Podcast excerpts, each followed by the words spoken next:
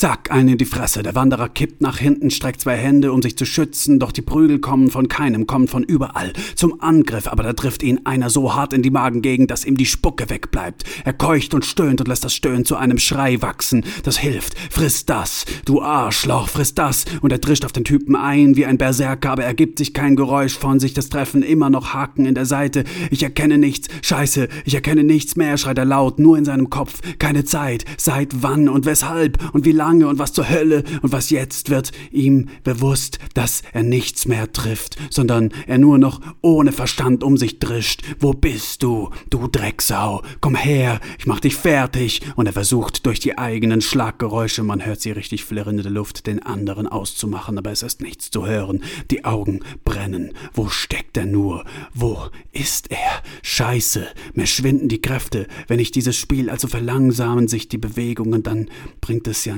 nichts. Und er keucht und schnauft und er lauscht durch das Keuschen hindurch, durch das Schnaufen hindurch in den Wald, in die Dunkelheit, in die Stille, in den Augenblick, trifft ihn eine Zack. Eine Ohrfeige? Nicht wirklich.